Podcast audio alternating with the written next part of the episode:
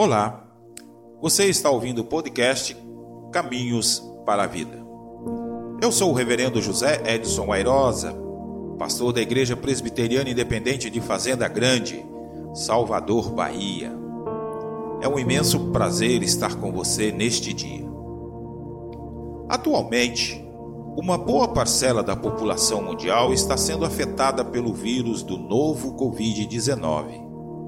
Poder-se-ia dizer então que há um sofrimento global, universalizado, porque ainda não se tem uma vacina que extirpe este vírus.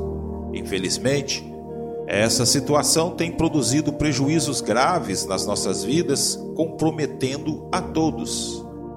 Muitos estão sem saber o que fazer em relação aos seus empreendimentos econômicos, ao mercado de trabalho, muitos desempregados aqui no Brasil.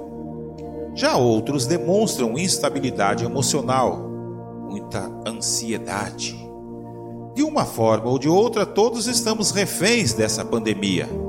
Segundo alguns estudiosos das ciências humanas, o sofrimento pode ocasionar no indivíduo tanto a construção como a destruição. Em ambos os casos, o que se sabe é que esse sujeito jamais será o mesmo. O seu comportamento será diferente.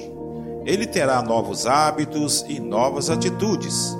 E a saída encontrada para esse contexto é o processo de readaptação, assim como o aprendizado em relação a esse novo momento. Porque é dessa forma que a vida poderá ser encarada de frente. Portanto, ainda existe uma saída. Com coragem e esperança, juntos superaremos essa dificuldade. Este foi o nosso podcast de hoje.